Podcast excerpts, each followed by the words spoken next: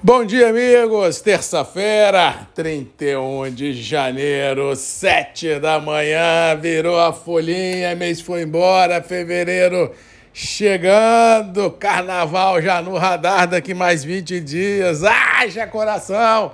Se no primeiro mês do ano ninguém fez nada, já imaginou fevereiro, um mês curto com o carnaval? Não é fácil, não.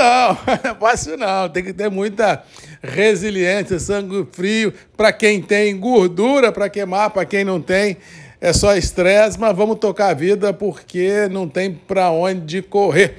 E por falar nisso, o tempo aqui no Espírito Santo, sul da Bahia e sudoeste baiano, sol. Sem previsão de chuva, sem previsão de ventania. O clima só começa a mudar isso se os mapas estiverem certos lá para o dia 15, 14 14, talvez aí início da segunda quinzena de fevereiro que podemos ter outra vez o avanço da frente fria por terras capixabas e sul-baianas. Por enquanto, as massas estão estacionadas entre Santa Catarina e sul de Minas, entrando logicamente pelo triângulo, pelo centro-oeste, jogando bastante água nessas regiões. Se você está nessas regiões, cuidado e atenção que pode vir muita água do céu. Com relação aos mercados, ontem tivemos um dia até certo ponto previsível previsível.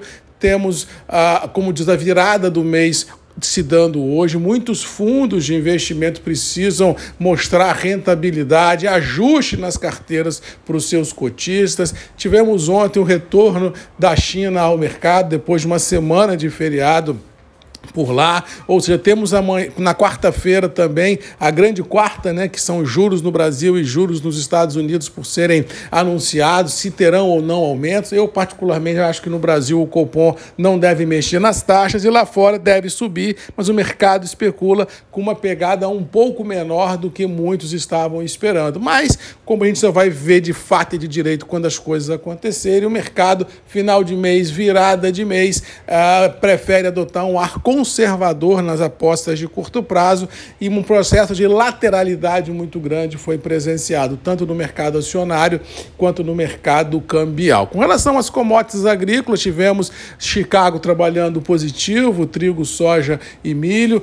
Com esse retorno da China ao mercado, realmente deu um ar interessante às cotações. Esse conflito militar entre Rússia e Ucrânia continua a tirar o sono, porque a escalada militar por lá, a cada dia que passa, aumenta e deve impedir outra vez o escoamento natural dos grãos, dos granéis ucranianos a portos a consumidores, e isso deu um tom positivo lá. E o café, que trabalhou pela manhã no tom negativo, voltou a subir no final do dia, indicando que realmente, que apesar da lateralidade do movimento, os fundos já começam a ficar um pouco desconfortáveis em continuar a assumir posições vendidas em função de muitas perguntas, poucas respostas do próximo ciclo produtivo brasileiro que nós temos pela frente. Resumindo, para hoje, último dia do mês, acho que a tônica prevalece. Preços internos do café Conilon e Arábica sustentados em reais, dependendo da necessidade de algum operador, pode ser que haja uma demanda aqui, outra colar de 5 mais, 5 menos, 10 mais,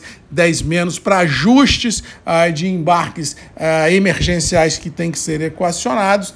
Acho que dólar continua a orbitar lá os 5,10 até a gente ver o que, que vai ser do Copom e do Federal Reserve. E mercado financeiro, acredito que continua no seu tom de lateralidade e as commodities agrícolas lá fora, incluindo o café, incluindo, logicamente, Chicago com os granéis de soja, milho e trigo, eu acredito, pela, pelas verdades das quais eu acredito que deva continuar a trabalhar no campo positivo em função de demandas aguçadas e muita imprevisibilidade muito afora e também imprevisibilidade militar no leste europeu. Mas vamos ficando por aqui, desejando a todos aí uma boa terça-feira, que Deus nos abençoe, que a gente possa ter amanhã uma entrada de fevereiro tranquila, com luz no fim do túnel, para que a gente possa realmente trilhar o nosso caminho de maneira ordeira, digna e com certeza com aquela sensação boa todo dia do dever cumprido. Um abraço a todos, boa terça-feira e até amanhã às sete comigo aqui, Grupos e Redes MM, ponto de encontro de todos nós. Um abraço e até amanhã.